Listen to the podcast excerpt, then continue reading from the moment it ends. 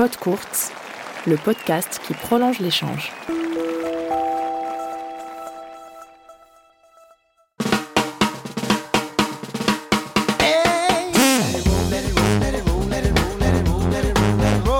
Si on est à un dîner, par exemple, et que je me retrouve à table à côté de quelqu'un que je connais pas, je vais être naturellement à l'aise, euh, curieux, euh, ça va le faire.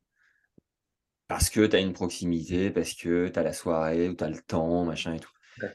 Après, si euh, tu vois, tu as une personne qui passe devant toi, tu la trouves super jolie, faut aller lui parler. Et en plus, c'est quelqu'un, là j'extrapole complètement, mais en plus, c'est quelqu'un d'important dans le milieu du tennis, Ouais. on va dire.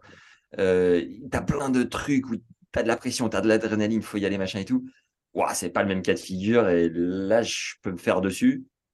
Maintenant, euh, faire un zoom avec euh, Tony Nadal, bah, oui, je suis un peu impressionné quand je vois Tony Nadal vient de se connecter. Mais en vrai, il y a peu de.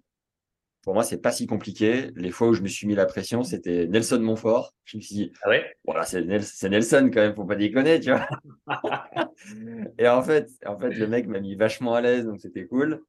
Mais glo- globalement, faire une visio avec quelqu'un, même quelqu'un de connu, ça reste, euh, ça reste facile entre guillemets. C'est plus, Demain, de euh, visu, c'est plus de visu que c'est un peu plus dur. Ouais, puis demain, euh, tu me files un micro euh, au milieu d'un central ou sur scène, on en reparle. Là, on en reparle.